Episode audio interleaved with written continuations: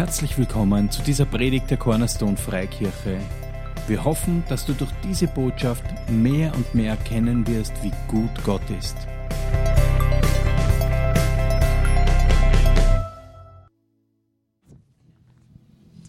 Danke, Jesus, dass du mich errettet hast, herausgezogen aus dem Reich der Finsternis, hineingesetzt hast in dein Reich des Lichts, Jesus. Danke, Herr, dass du so ein guter Gott bist. Ich kann gar nicht aufhören, deine, deine Güte zu feiern, deine Schönheit, Jesus. Danke, Heiliger Geist, dass du hier bist an diesem Ort, dass du sprichst durch dein Wort zu uns heute. Wir sind hungrig und durstig nach Worten von dir. Wo soll man hingehen? Nur du hast Worte des ewigen Lebens. Halleluja, danke Herr, dass dein Wort nach wie vor Dunamis-Kraft hat, durchschlagende Kraft. Halleluja. Lebensverändernde Kraft. Amen. Amen. Amen. Halleluja. Letzte Woche haben wir auch eine Menge Zeugnisse gehört. Das war sehr ermutigend. Wie gesagt, wenn ihr was mit Gott erlebt, was ihn verherrlicht, gell, dann kommt zu uns, erzählt, was es ist und wir bauen es ein. So wie heute. Wer war letzte Woche da? Ich war da. Ich habe gepredigt über, dass du Gott wohlgefällig bist, oder? Könnt ihr euch erinnern? Und äh, ihr könnt euch sicher noch erinnern, wenn du fleißig bist, wenn du brav bist, wenn du viel gibst, wenn du nie Fehler machst, dann bist du Gott wohlgefällig, oder? Genau. Ja, ich habe mir nur geschaut, wer alle da war. Nein, wir sind Gott wohlgefällig, weil wir seine Kinder sind. Amen. Amen. Das ist ein, ein wesentlicher Unterschied zwischen Religion und dem lebendigen Gott. Ja? Religion würde sagen, du musst dir, den, musst dir das irgendwie erarbeiten. Aber das müssen wir nicht. Das hat nämlich jemand schon erarbeitet, Jesus Christus, der bezahlt hat, ein für alle Mal. So ist es. Deswegen sind wir Gott wohlgefällig, weil wir seine Kinder heißen, nicht weil wir uns anwursteln. Dass wir Wohlgefallen bei ihm haben, das ist der Motor in unserem Leben. Deswegen, das ist der Antrieb, das ist die Kraft in meinem Leben. Nicht umgekehrt, wir dürfen das nicht verwechseln. Gut, wer von euch liebt Geschichten aus dem Alten Testament, so von den Glaubenshelden? Sind ein paar hier? Super. Noah, Abraham, also Noah, einer meiner Favoriten, ich meine, genial, ich meine, was für ein Glaubensheld, äh, so ein großes Schiff zu bauen äh, und das so lang, also du kannst seine Geschichte nachlesen, aber einer dieser beeindruckenden Menschen im, im Alten Testament ist David, oder? Ja. König David, ja. König David, beeindruckend. Gott hat von ihm was gesagt? Er ist ein Mann nach seinem Herzen. Ich meine, das sagt er nicht über jeden. Das, hat, das liest du nicht oft in der Bibel, dass Gott sagt, der, das ist ein Mann nach meinem Herzen. Der, der dem Goliath, der 37 Köpfe größer war als er, die Steine ins Gesicht geschleudert hat im Endeffekt, weil er gesagt hat, was, ihr habt Angst vor dem? Mein Gott ist größer als das. Und wir kennen auch seine Psalmen, in denen er sein Herz ausschüttet. Und ich vermute, dass das zusammenhängt damit, dass Gott sagt, das ist ein Mann nach meinem Herzen der schüttet sein Herz aus vor mir. Das dürfen wir auch. Und wisst ihr, der war fehlerfrei, der David. Nahezu, also eigentlich gar nicht. Äh, wir beginnen, wir steigen ein in ein, einer eher unrühmlichen, und das ist schon untertrieben, Situation in seinem Leben. Äh, schauen wir uns erstmal in Apostelgeschichte 13, 22. Wir steigen da ein, wo Gott ihn eigentlich erwählt hat. Doch Gott nahm ihn, das Königtum wieder, seinem Vorgänger, dem Saul, ja, und setzte David an seine Stelle. Einen Mann, von dem Gott sagt, David, der Sohn Isas, ist ein Mann nach einem Herzen. Er wird alles tun, was ich von ihm will. Und wir wissen ein bisschen später, das Volk ist im Krieg gezogen, der König blieb zu Hause. Weiß nicht genau warum, aber der ist zu Hause geblieben. Alle anderen waren draußen, haben gekämpft. Und der König David hatte Zeit, auf dem Dach spazieren zu gehen und ging auf dem Dach spazieren. Und dann sah er von seinem Dach aus, wir vermuten, sein, das Gebäude, in dem er gewohnt hat, war höher als die anderen. Er hat von seinem Dach aus einen guten Ausblick gehabt und da war in der Nachbarschaft der Garten von der Bathseba und vom Uriah. Ein Ehepaar, das in der Nähe vom Palast gewohnt hat, Palastbezirk Nummer eins, dort in der Gegend. Und der David hat runtergeschaut und die Bathseba hat gebadet im Freien. Wir wissen jetzt nicht genau warum, war vermutlich noch nicht so mit Dusche drinnen und so und die Sanitäranlagen, so wie wir sie haben. Die hat sich draußen gewaschen und gebadet, hatte nicht viel an. Und das hat der David genützt, um weiter hinzuschauen. Das ist schon mal der erste Fehler, ja. Aber David hat weiter geschaut und geschaut und hat Gefallen gefunden an ihr, weil das Wort Gottes sagt, sie war von schöner Gestalt. Hm, glauben wir mal dem Wort Gottes. So muss es gewesen sein. Und dann ist es mit ihm durchgegangen. Er hat gesagt, hol's mir die. Schickt jemanden rüber in, den Garten, ins Zuhause von Uriah und Bathseba. Uriah war im Krieg. Gell? Der hat da nichts dagegen tun können. Und vielleicht hätte er auch nichts dagegen tun können, wenn der König sagt, springt, dann springt man. Und der hat dann die Bathseba geholt, hatte mit ihr Verkehr und das war also das Desaster. Die haben ein Kind gezeugt, ja. Jetzt ist dann sie, die Bathseba zu ihm gekommen und gesagt, hey du, also später dann, ich bin schwanger. Hat sich der David gedacht, oh, was mache ich jetzt? Wie löse ich das jetzt? Hat sich gedacht, weißt was, ich schicke einen Boten ins Kriegsfeld und sage, Uriah, du hast Zeitausgleich, komm nach Hause, darfst ein bisschen zu Hause sein, damit König David ihm irgendwie das Kind unterjubelt und er dann viel später drauf kommt, dass er viel mehr ausschaut nach dem David als nach dem Uri. Aber er hat sich gedacht, er löst das so, das Problem, damit nie, nie, nie, nie, nie herauskommt, was er hier getan hat. Aber der Uriah war ein sehr aufrechter Mann und der hat gesagt, wenn ich nach Hause komme, dann schlafe ich in der Baracke. Ich bin ja gerade im Krieg. Ich gehe sicher nicht nach Hause. Und das hat ihm im Endeffekt das Leben gekostet, weil der David hat sich gedacht, okay, wenn das nicht funktioniert, dann muss, muss ich ihn irgendwie ausschalten, den Uriah.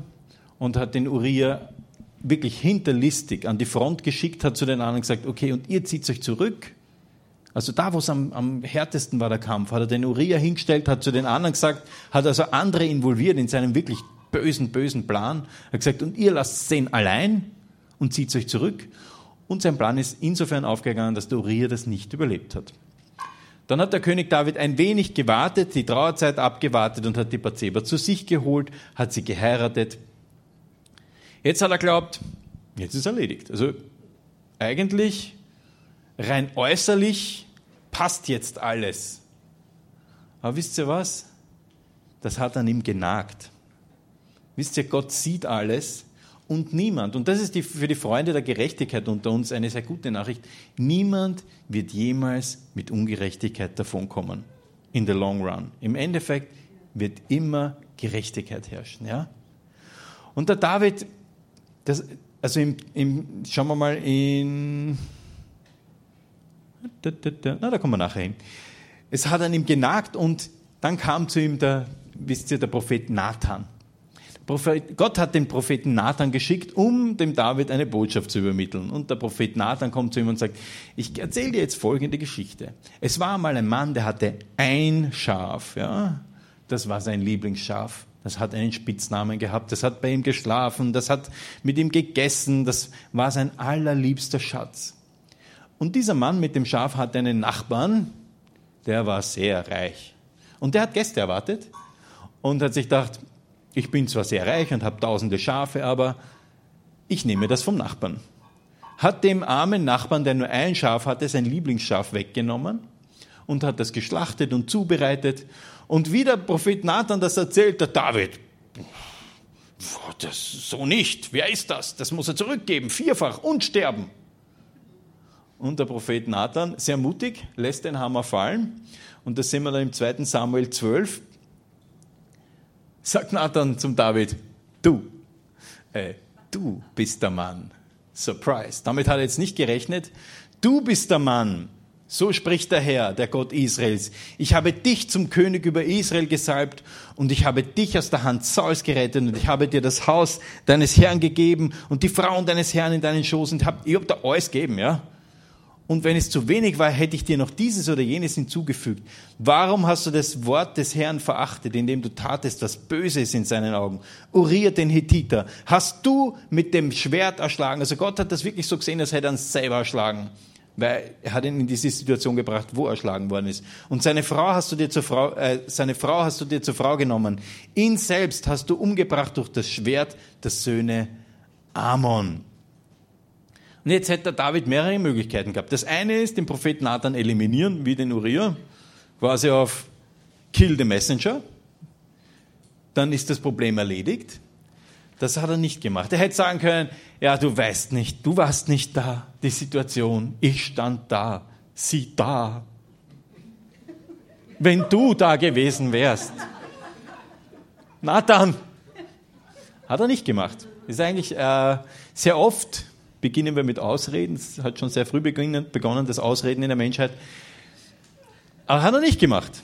Wisst ihr, was er gemacht hat? Ich meine, das sage ich euch jetzt nur, das habe ich jetzt nicht da. Im Vers 13 gibt das nämlich zu und sagt, ja, ich habe gesündigt. Also er war, er, er war sicher, es war furchtbar, was er getan hat, aber er hat zugegeben, er war demütig und hat zugegeben, dass er gesündigt hat. Und im, wir wissen, der David hat seine Psalmen, also seine Psalmen geschrieben, um ein bisschen zu verarbeiten, was in ihm vorgeht und Gott zu loben. Und im Psalm 51 in den Versen 3 bis 6 lesen wir von seinen, von seinen Gefühlen.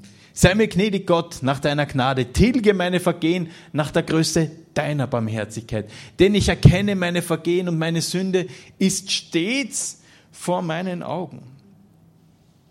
Ha. Denn ich erkenne meine Vergehen und meine Sünde ist stets vor mir. Gegen dich, gegen dich allein habe ich gesündigt und getan, was böse ist in deinen Augen, damit du recht bist mit deinem Reden, rein erfunden in deinem Richten. Und das ist es. Wir kennen das alle ein bisschen, oder? Wenn wir den Bock abgeschossen haben, wenn wir irgendwas getan haben, wo wir gewusst haben, wir sollen nicht, dann ist es uns vor Augen, oder? Bin ich der Einzige? Also ich kenne das Gefühl sicher schon Jahrzehnte her, aber wir alle kennen das Gefühl, wenn wir, wenn wir gewusst haben, das war jetzt nicht okay und es nagt an uns, oder? Es nagt an uns. Und so ist es ihm auch gegangen. Schuldbewusstsein nennt man das. Wer Sünde begeht, hat für gewöhnlich Schuldbewusstsein. Damit können wir uns identifizieren, oder? Ich meine, das kennen wir alle. Wir alle haben nämlich gesündigt. Da sind wir alle in einem Boot. Das finde ich sehr beruhigend irgendwo im, im Römer 3, 23 steht das schon. Denn wir alle, alle haben gesündigt und erlangen nicht die Herrlichkeit Gottes. Das heißt, jeder einzelne Mensch auf diesem Planeten, außer Jesus, hat gesündigt. Alle haben gesündigt. In der äh, Einheitsübersetzung gefällt mir ganz gut, da steht, alle haben ja gesündigt und die Herrlichkeit Gottes verloren. Und das ist das, was im Paradies ursprünglich passiert ist ursprünglich, als Adam und Eva gesündigt haben, haben sie die Herrlichkeit Gottes verloren. Die Herrlichkeit Gottes, den Zugang zu Gott haben sie verloren. Und das Gleiche gilt für dich und mich, wann du das erste Mal Harmatano begangen hast. Eine Sünde. Das Wort Gottes im Urtext steht, Harmatano ist eigentlich ein Wort, bedeutet Zielverfehlung. Das bedeutet, wenn du daneben schießt, wenn du einfach den Bock abschießt, wenn du Mist baust, dann hast du die Herrlichkeit Gottes verloren. Gott sei Dank endet die Geschichte hier nicht. Amen. Es endet dann nicht. Es endet dann nicht. Aber in dem Moment hast du, ich habe da eine, der Heilige Geist hat mir die Idee gegeben für eine Illustration. Es ist so wie die Brücke zwischen Gott und dir, die gab's. Oder die Brücke zwischen Adam und Eva und Gott. Und diese Brücke wurde demonstrativ hier zerstört. Was, wenn eine Brücke nicht mehr da ist, gibt es keinen Zugang mehr, oder? Dieser Zugang zu Gott war weg. Das ist die Situation, wenn man gesündigt hat. Und Jetzt ist so schön, gell? das kann man aber mal laufen lassen. Ich gebe es zu, es ist auf endlos Schleife, es würde jetzt endlos laufen, aber wir, wir, wir hüpfen in die nächste Folie. Äh, wir erkennen das sehr wohl, ja. Also das, was wir brauchen. Ein, ein bekannter Prediger hat einmal gesagt, Menschen verpassen den Himmel nicht aufgrund dessen, was sie tun, sondern aufgrund dessen, was sie sind. Weißt du? Aufgrund dessen. Wir brauchen nämlich keine Verhaltensänderung. Was wir brauchen, ist neues Leben. Amen. Das ging jetzt richtig flott. Menschen brauchen die verändernde Kraft, die man bekommt, wenn man seine Hoffnung und seinen Glauben in Jesus Christus setzt um vom Heiligen Geist verändert zu werden. Und genau das ist es. Wir brauchen keine Verhaltensveränderung. Das ist so deswegen in Anknüpfung an die Predigt mit dem Wohlgefällig. Was du brauchst, ist keine Verhaltensveränderung, du brauchst neues Leben. Amen. Und neues Leben gibt uns wer? Jesus, das ist fast immer die richtige Antwort. In dem Fall ist es absolut die richtige Antwort. Halleluja. Danke, Jesus. Jetzt ist es so, wir Christen sind der Sünde nicht ausgeliefert, aber doch umstrickt sie uns, sagt das Wort Gottes. Weißt du, wenn du von neuem geboren bist, bist du kein Sünder mehr, aber hier und da passiert dir vielleicht mal, dass du das Ziel verfehlst. Geht dir und mir gleich. Jetzt steht im Hebräer 12, Vers 1, deshalb lasst uns, da wir so eine große Wolke von Zeugen um uns haben, jede Bürde und die uns so leicht umstrickende Sünde ablegen und mit Ausdauer laufen den vor uns liegenden Wettlauf. Also es ist wie ein, ich finde das so schön in diesem Vers, es ist wie ein Fallstrick, den wir oft nicht sehen. Deswegen brauchen wir den Heiligen Geist uns zu zeigen, bitte bewahre mich. Aber es ist, es ist für uns alle so, die, das Potenzial zum Sündigen haben wir alle. Ja, wir müssen nicht. Und das ist die gute Nachricht. Dadurch, dass du Jesus Christus in dein Leben hast, musst du nicht. Ja. Aber es passiert uns immer wieder. Was machen wir dann? Dann schauen wir mal in Römer 6, Vers 14. Denn die Sünde wird nicht über euch herrschen, denn ihr seid nicht mehr unter Gesetz, sondern unter der Gnade. Das heißt, selbst wenn du glaubst, ein Fehlverhalten, das du jeden Tag begehst oder jede zweite Woche oder was auch immer, es hat dich im Griff. Wenn du eine Offenbarung darüber hast, dass du in der Gnade Gottes lebst, wird es nicht über dich herrschen. Du brauchst einfach die Offenbarung, dass du von neuem geboren bist, neues Leben hast und nicht der Sünde untertan bist, okay? Heißt das, dass wir perfekt jetzt schon sind? Nein, aber wir sind nicht untertan, okay? Amen, ja, ich sehe ein, zwei Nicken. Super. Also nicht ein Nicken im Sinne von einschlafen, sondern ein, ein Nicken, ja. Mit Abstand dazwischen, ja. Auch nicht so schlimm, ja. Äh, Römer 7, 15. Denn nicht, wir haben hier den Paulus, bitte schön, ein, ein Glaubensheld im Neuen Testament. Denn nicht das, was ich will, das tue ich, sondern das, was ich hasse, das übe ich aus. Das heißt, der Paulus, der so viel bewegt hat, hat immer wieder irgendwelche Übertretungen, Vergehungen, Sünden begangen und beschreibt es auch hier. Denn nicht das, was ich will, das tue ich, sondern das, was ich hasse. Wir können uns da identifizieren, dass wir manchmal Dinge tun, die wir gar nicht tun wollen, oder? Ja, und das in aller Früh, gell? Also es gibt eine Lösung auch für die Brücke, das möchte ich festhalten. Ja. Die Folge davon ist, dass wir Schuld, Sündenbewusstsein haben. Schuldbewusstsein. Okay, das ist per se noch nicht verkehrt. Gell? Wenn du dir dessen bewusst bist, dass du den Bock abgeschossen hast, das ist nicht verkehrt. Adam und Eva war das auch so. Plötzlich haben sie gemerkt, irgendwas ist anders. Sie haben sich nackt gefühlt, sie waren nicht mehr begleitet mit der Herrlichkeit Gottes. Also sie haben gemerkt, irgendwas ist anders und deswegen wollten sie sich auch verstecken. Und wir kennen das auch, oder? Wir wollen uns dann verstecken, ja? Oder? Okay, super, das freut mich. Dann kann ich weitermachen.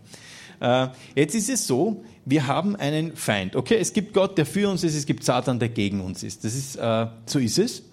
Und der nimmt dann unser Schuldbewusstsein, unser Erkennen, da ist was falsch gerannt und hält es vor uns. Und spielt er immer wieder den Film ab, spielt er immer wieder den Film ab. Im Wort Gottes steht, er ist der Verkläger der Brüder, der uns Tag und Nacht verklagen möchte.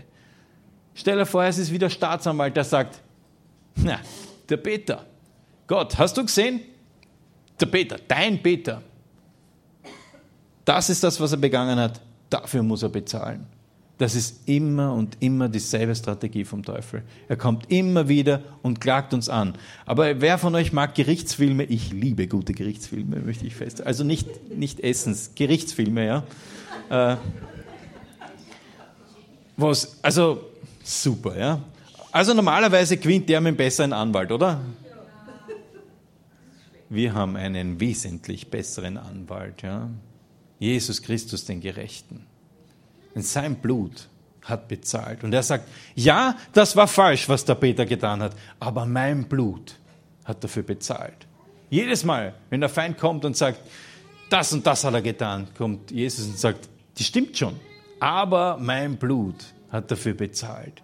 Ein für alle Mal. Es ist vollbracht, hat Jesus ausgerufen. Es ist vollbracht. Jetzt ist aber so, wie gesagt, er zeigt uns diese Kinofilme und wir können uns dann darauf einlassen und sagen, das stimmt, ich fühle mich wirklich schlecht. Und dann kommt wieder diese Brückensituation. Der Teufel redet dir ein, Ja, ja, genau. Du und Gott, das war vielleicht einmal, aber das ist nicht mehr. Diese Brücke ist gesprengt zwischen dir, ja, genau. Anklage und Lüge möchte dir immer dieses Bild zeigen. Dieses Bild der kaputten Beziehung zwischen dir und Gott. Der Teufel hält dir dieses Bild vor und wenn du es nicht besser weißt, glaubst du ihm. Aber ihr wisst das besser, oder? Ihr wisst das besser. Er hält dir diesen falschen Spiegel vor. Und wenn wir ihm glauben, dann nehmen wir diese Identität an. Dann gehen wir nicht mehr zu Gott als seine Kinder. Dann nehmen wir diese Identität an. Es gab einmal eine Geschichte, das war ein Adlernest, war genau über einem Händelstall. Ihr könnt sich vorstellen, wie es weitergeht. Eines der Eier ist rausgefallen. Die Mama-Händler hat sich gedacht, boah, was ist mir da geglückt? Riesenei, hat sich draufgesetzt oder versucht drauf zu balancieren auf dem Ei und hat dieses Ei ausgebrütet. Adlerbaby. Sie hat natürlich nicht Adler zu ihm gesagt, aber was auch immer. Äh, nennen wir ihn Horst. und der Horst wächst auf bei den Händeln.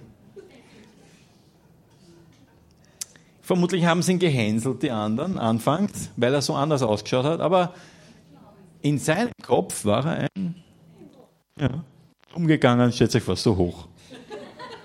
Horst war schon ein Teenager.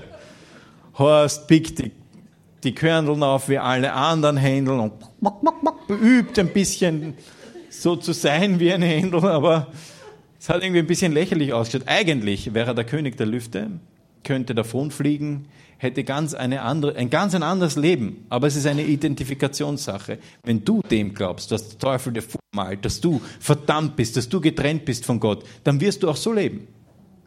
Dann wirst du nicht kühn zum Thron gehen, weil du dem Falschen glaubst, den Falschen reden. Da glaub bitte nicht jedem Gedanken, der kommt in deinem Leben. Glaub nicht anklagenden Gedanken. Bei Anklage und Lüge behaupten, die Brücke zwischen dir und Gott ist kaputt und vernichtet. Aber das stimmt nicht.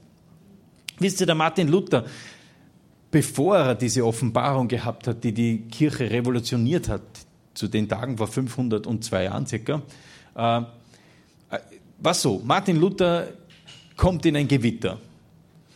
Und es war ein furchtbares Gewitter, es war eins, wo er sich zu Tode gefürchtet hat. Und er sagt, okay Gott, wenn ich das überlebe, dann werde ich dir dienen, mein Leben lang. Er hat es überlebt, offensichtlich. Und ist dann, hat sich eingeschrieben ins Priesterseminar und hat diese Ausbildung gemacht. Und dann, als er seine erste Predigt halten durfte, hat er sich hingestellt und gesagt, guten Morgen, liebe Gemeinde oder was auch immer, mal gesagt hat zur Begrüßung, sicher irgendwas noch viel Hochtrabenderes. Und dann hat es ihm die Stimme verschlagen.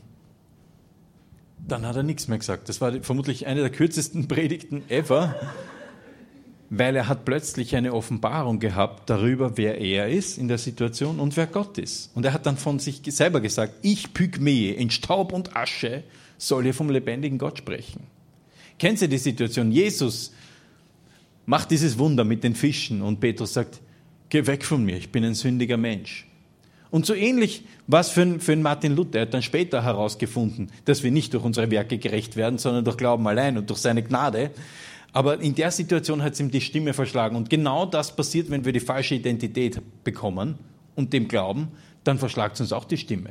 Dann gehen wir nicht mehr zu Gott, erzählen nicht mehr von ihm und dann bist du ausgeschaltet. So gesehen eigentlich eine nicht so schlechte Strategie vom Feind, wenn sie aufgeht. Weil dann hat er einen Christen, vor dem er sich fürchtet, ausgeschalten, einmal inaktiv gemacht, hat er dir alles weggenommen, damit du seinem Reich schaden kannst. So wie der Wickel gesagt hat, either or. Also es gibt die zwei Reiche. Reich der Finsternis und des Reich des Lichts.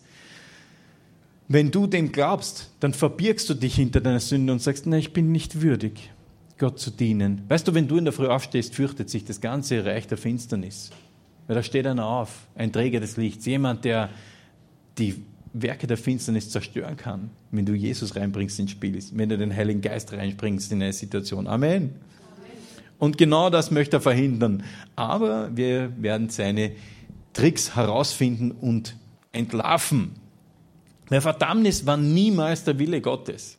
Weißt du, Wahrheit macht dich frei. Oder? Johannes 8, wir wissen, Johannes 8, 32 oder 33, ihr werdet die Wahrheit erkennen und die Wahrheit wird euch frei machen. Das heißt, wenn ein Gedanke kommt, der dich nicht frei macht, ist er nicht von Gott. Dann ist es nicht Wahrheit, oder? Wenn es dich hineinführt in Verdammnisgefühle, in ah, ich muss mich selber schlagen Gefühle, dann sind sie nicht von Gott. So kannst du identifizieren, ist es jetzt die Stimme, die mir helfen möchte, oder ist es eine Stimme, die mich runterdrücken möchte? Und Verdammnisgefühle sind immer niederdrückende Gefühle. Ich habe mich die Woche ein bisschen mit dem Thema Verdammnis auseinandergesetzt und eigentlich, wenn man es in Wikipedia, der Quelle für viele Informationen, nicht alle, äh, nachschaut, sieht man, Verdammnis heißt eigentlich Trennung von Gott. Das heißt, der Teufel redet dir ein, du hast keinen Zugang mehr, weil du hast getan. Aber wir haben Zugang, weil jemand bezahlt hat. Wenn du in Christus bist, dann hat er für dich bezahlt und du hast immer Zugang und du darfst dem einfach nicht glauben. Ja, wir sollen sagen, okay Herr, es tut mir leid, voller Mist. Und dann läufst du wieder weiter. Voller Zuversicht gehst du zu ihm und lässt dich nicht niederdrücken vom, vom Lugenschippel, vom Lügner. Weil Verdammnis bringt Gebundenheit und Schande, aber die frohe Botschaft, die bringt Freiheit. Halleluja. Danke, Herr. Weißt du, Jesus hat bezahlt. Wir schauen mal in Römer 5, Vers 6 und 8, äh, 6 bis 8. Christus kam aber zu einer Zeit, als wir noch der Sünde hilflos ausgeliefert waren. An das kann ich mich schon erinnern. Das ist schon ein paar Jahre her, bevor ich Jesus angenommen habe. Und er starb für uns, die wir ohne Gott lebten. Selbst für einen guten Mensch würde kaum jemand sterben. Am ehesten noch für einen herausragenden Menschen. Hm. Gott dagegen beweist uns seine große Liebe dadurch, dass er Christus sandte, damit dieser für uns sterben sollte, als wir noch Sünder waren. Wir haben vor dem Gottesdienst ist dieses Lied im Hintergrund gelaufen von Hillsong United, wo diese Zeile ist, I was found before I was lost. Gott hat dich schon gesehen, hat schon für dich bezahlt, Jesus, bevor du überhaupt auf dieser Erde warst. Er hat dich schon geliebt, bevor du da warst. Und das ist so eine schöne Tatsache. Genau das ist das, was diese Schriftstelle uns aussagen möchte.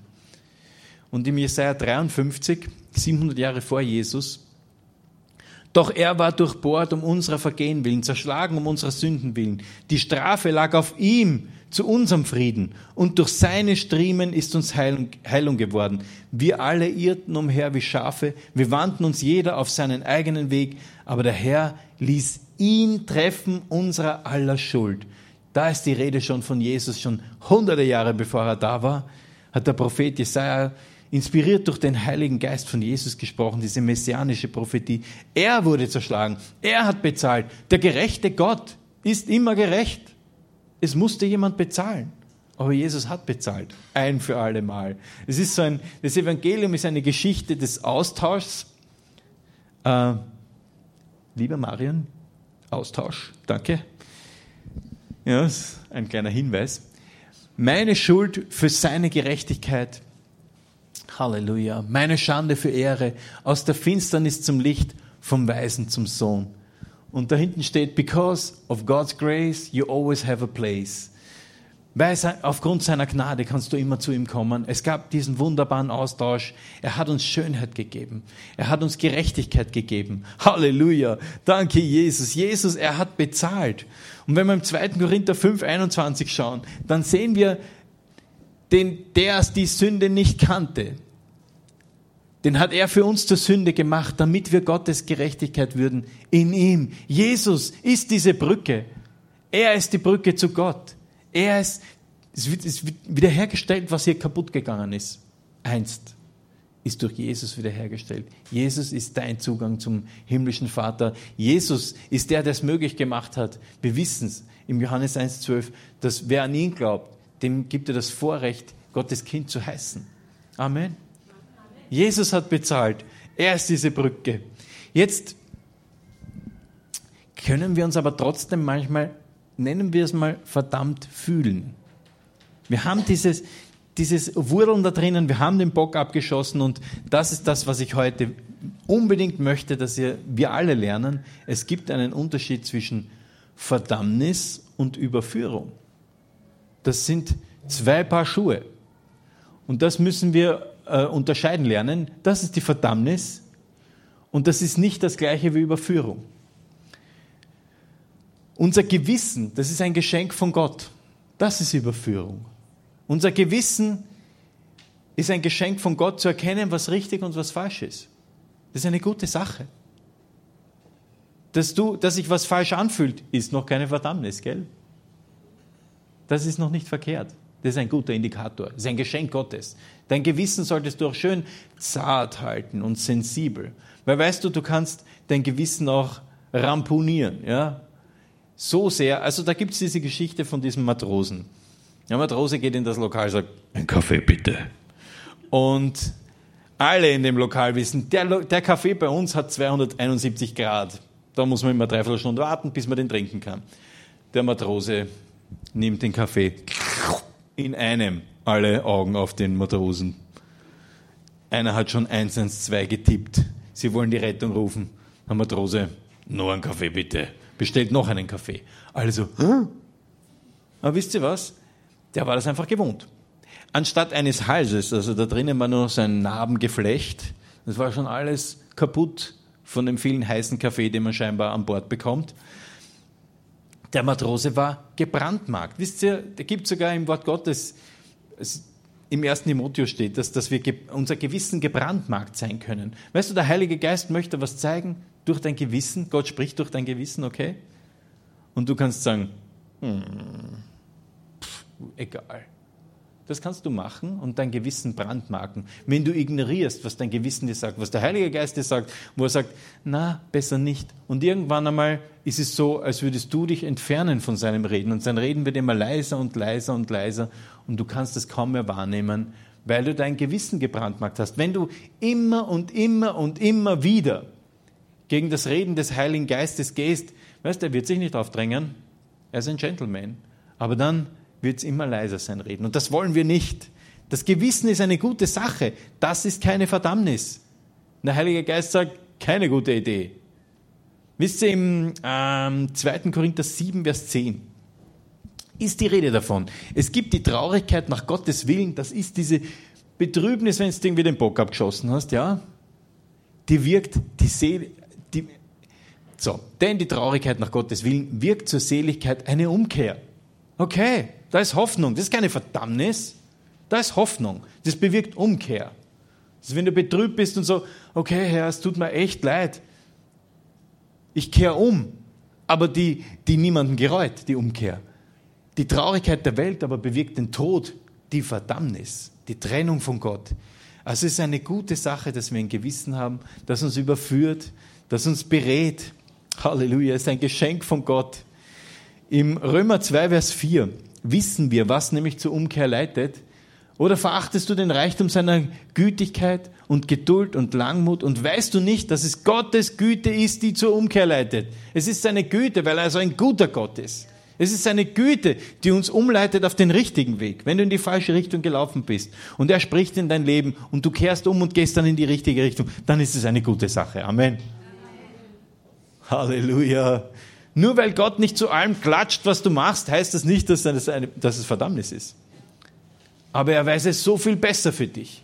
Er, er möchte so viel mehr, dass du ein gesegnetes Leben hast, als du selber. Also vertraue ihm, wirf dich echt auf ihn. Halleluja. Und je öfter wir sagen, ah, gib Ruhe, desto leiser wird das Reden. Aber das wollen wir nicht. Wir wollen ein weiches, zartes Herz behalten. Was machen wir jetzt, wenn Verdammnisgefühle kommen? Weil die kommen bei jedem. Jeder von uns hat diese Verdammnisgefühle. Wenn der Feind kommt und dich anklagt, was für eine Möglichkeit haben wir? Was tun wir? Schauen wir mal in die nächste Schriftstelle. Wenn diese Verdammnisgefühle kommen, und dieser Film äh, kann sein, dass der immer wieder abläuft, bei dir, dann kannst du eins machen, du kannst Römer 8, Vers 1 aufschlagen. Weil Römer 8, Vers 1 sagt uns, denn es ist keine Verdammnis für die, die in Christus Jesus sind. Das ist die Wahrheit. Das ist die Wahrheit. Es ist keine Trennung von Gott für die, die in Christus Jesus sind. Es ist keine Trennung.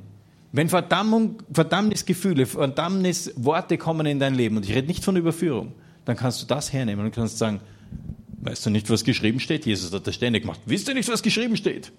Römer 8, Vers 1. Das ist eine deiner Hauptlieblingsschriftstellen. Ab jetzt zumindest. Es ist keine Verdammnis für die, die Bist du in Christus Jesus? Glaubst du an Jesus? Amen. Glaubst du an ihn? Dann gilt das für dich. Es ist keine Verdammnis, keine Trennung von Gott, sondern, und das ist für dich gültig, nicht die Verdammnis, sondern dass es immer einen Platz gibt bei Gott für dich. Halleluja. Danke, Herr, dass du uns durch deine Liebe führst und leitest, dass wir erkennen dürfen, wenn wir wo falsch liegen, dass dein Heiliger Geist uns zeigen darf, wir, wir halten unser Gewissen wirklich weich und belehrbar. Danke Gott. Danke Herr, dass das so ist. Dass für uns keine Verdammnis ist. Nichts kann uns trennen von deiner Liebe. Nichts. Nichts kann mich jemals wieder rausreißen aus deiner Hand. Danke, dass ich die Ewigkeit mit dir verbringen darf. Halleluja. Danke, Jesus, dass das für jeden gilt. Und wenn du irgendwelche Verdammnisgefühle hast, dann wirf sie jetzt über Bord. Stell dir das richtig vor, wie du sie über Bord wirfst. Weil das ist nur eine Last, die du nicht brauchst. Weißt du, wenn du den Lügen des Feindes glaubst, dann bist du besiegt. Weißt du, Menschen, die immer nur auf das schauen, was, was sie machen, Christen, die nur darauf schauen, was sie machen, die leben ein besiegtes Leben. Aber wenn du auf das schaust, was Jesus gemacht hat, dann kannst du im Sieg leben. Wenn du nicht auf das schaust, was du tust oder nicht tust, sondern auf das schaust, was Jesus getan hat. Halleluja, danke Herr. Danke Herr, dass deine Gnade nicht ausläuft, sondern jeden Morgen neu ist. Danke Gott für deine Liebe. Du bist unser himmlischer Vater. Danke, dass wir zu dir kommen dürfen, zum Thron, in den Thronraum der Gnade. Danke, dass du uns hochhebst, abputzt. Danke Gott, wir wollen für dich laufen. Wir glauben den Lügen des Feindes nicht, sondern wir glauben deinem Wort, das sagt, Jesus Christus hat bezahlt. Er hat bezahlt. Danke Herr. Danke Jesus. Denn der Sünde nicht kannte, hat er für uns zur Sünde gemacht, damit wir Gottes Gerechtigkeit würden in ihm. Danke Gott, das nehmen wir. Danke Jesus, dass du bezahlt hast. Halleluja. Amen.